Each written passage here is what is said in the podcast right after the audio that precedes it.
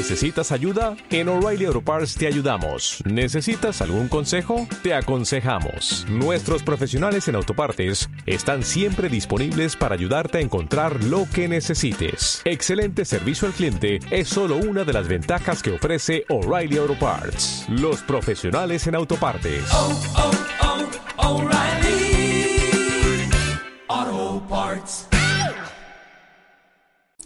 Liderazgo Comercial, episodio 840. Hola, muy buenos días, tardes, noches, o sea el momento que sea que estés escuchando. Soy Santiago Torre y esto es Liderazgo Comercial. Bienvenidos y bienvenidas a un nuevo episodio de este programa que tienes de lunes a viernes y que está pensado para hacerte crecer personal y profesionalmente, para que pienses, para que reflexiones, para que tengas ideas, para que tengas consejos, para que hoy algo de aquí te inspire o te motive, te lleve a hacer cosas distintas que te permitan conseguir mejores resultados con menor esfuerzo. Es decir, que incrementes, que mejores tu productividad. Y que yo soy Santiago Torre y lo que hago, lo que busco es ayudarte a fundamentalmente a que crezcas, a que crezcas personal y profesionalmente. ¿Y qué es lo que realizo? Yo trabajo fundamentalmente con pymes, con propietarios, los directivos en procesos de mentoría para hacerles crecer y con sus equipos comerciales, impartiendo formación de calidad para que consigan mejores resultados con menos esfuerzo. Es decir, para que se centren en ese tipo de aspectos que les están limitando en conseguir esos resultados. Muchas veces porque no han tenido siquiera ese momento de reflexión, ese momento de tranquilidad, ese momento de poner en común qué podrían hacer diferente, consultar con otras personas. Y al final es lo que voy a hacer. Es mucho más una facilitación en sala que una formación al uso que indudablemente no está exenta de, formación y transmisión de conocimientos, que también está. ¿eh? Pero me preocupo mucho más en que esos conocimientos que transmitamos, cómo se van a llevar al día, al día a día, que sean muy, muy, muy operativos, pero además desde el punto de vista de la experiencia, del hacerlo, del haberte equivocado unas cuantas veces y de haber aprendido, que es lo que les voy a transmitir, mi conocimiento y mi experiencia de cosas que ya he realizado. Ya sabes que si quieres información o preguntarme cualquier aspecto de estos o de lo que quieras, en santiago santiagotorre.com me tienes a tu disposición. Hoy es el viernes 4 de febrero de 2022 y los viernes es el día de la cita o frase comentada y hoy no va a ser menos. Hoy vamos a tener una cita, en este caso la cita va a ser de Alex Rovira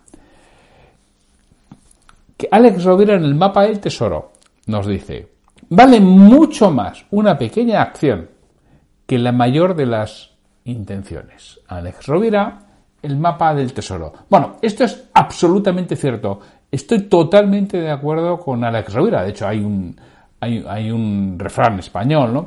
Que dice que el camino hacia el infierno está empedrado de buenas intenciones, como queriendo decir que precisamente buenas intenciones tenemos todos, ahora, acciones ya no hacemos todos.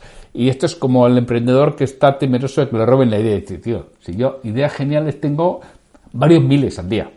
El problema es que no pongo ninguna en práctica, no, no, no, no es otro, no, que no son tan geniales. Y entonces, bueno, no tengas tanto miedo que te roben tu idea, sino de preocúpate mucho más de ponerla en práctica. Y esto es lo mismo. Realiza esta pequeña acción, que es tan importante para que esto se vaya construyendo. Y esto es especialmente en el mundo de la venta, importantísimo. ¿Cuántas veces no hemos cerrado una venta, no hemos cerrado una operación porque no hemos realizado alguna pequeña acción de lo que sea, de seguimiento, de nuevo contacto, de mm, iniciar otra vez algo, entonces yo, yo llego tarde. ¿Y a qué se debe todo esto? ¿A que somos vagos y nos cuesta hacer las cosas? Bueno, alguno puede, ¿eh? pero yo conozco mucha gente que no es para nada vaga, que es súper trabajadora, que hace lo que tenga que hacer, pero algunos aspectos lo tiene ahí, ahí anquilosado. ¿Y a qué suele ser? Bueno, pues el que no arranquemos cosas no es tanto el que seamos vagos, sino, o el que no tengamos ganas, que a veces también nos puede suceder, ¿eh? sino a cinco aspectos que voy a tratar aquí, que yo creo que son distintos, que es los que hacen que no hagamos cosas. Identifica cuál es lo tuyo para esa acción que no consigues hacer, e igual desde ahí consigues quitar ese tapón que tienes. El primer aspecto es la tarea. Es posible que esa tarea no te guste absolutamente nada, con lo cual nunca tienes ganas, claro. Está, está clarísimo, ¿no? Porque todos tenemos tareas que aborrecemos y otras que haríamos gratis, ¿eh? No nos vamos a engañar. Hay cosas que haríamos gratis. Mira, por ejemplo, para mí, una de las cosas que haría gratis es impartir formación en equipos comerciales. Oye, lo haría gratis. Eso sí, ya aviso a navegantes. En cuanto veo las facturas que tengo que pagar, se me quita esa idea loca de la cabeza. ¿eh? Con lo cual, si quieres, cobraré.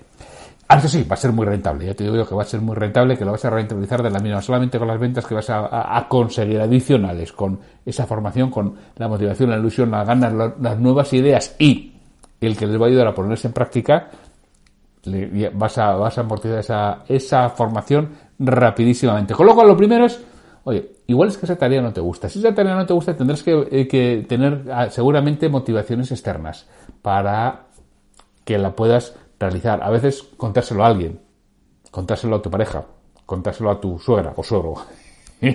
bueno, pues tendrás que decir cuando la tarea que es algo parte de motivación interna, el gusto por la tarea, cuando no te gusta y no la realizas, busca algún algo externo, algún impulsor externo que te lleve.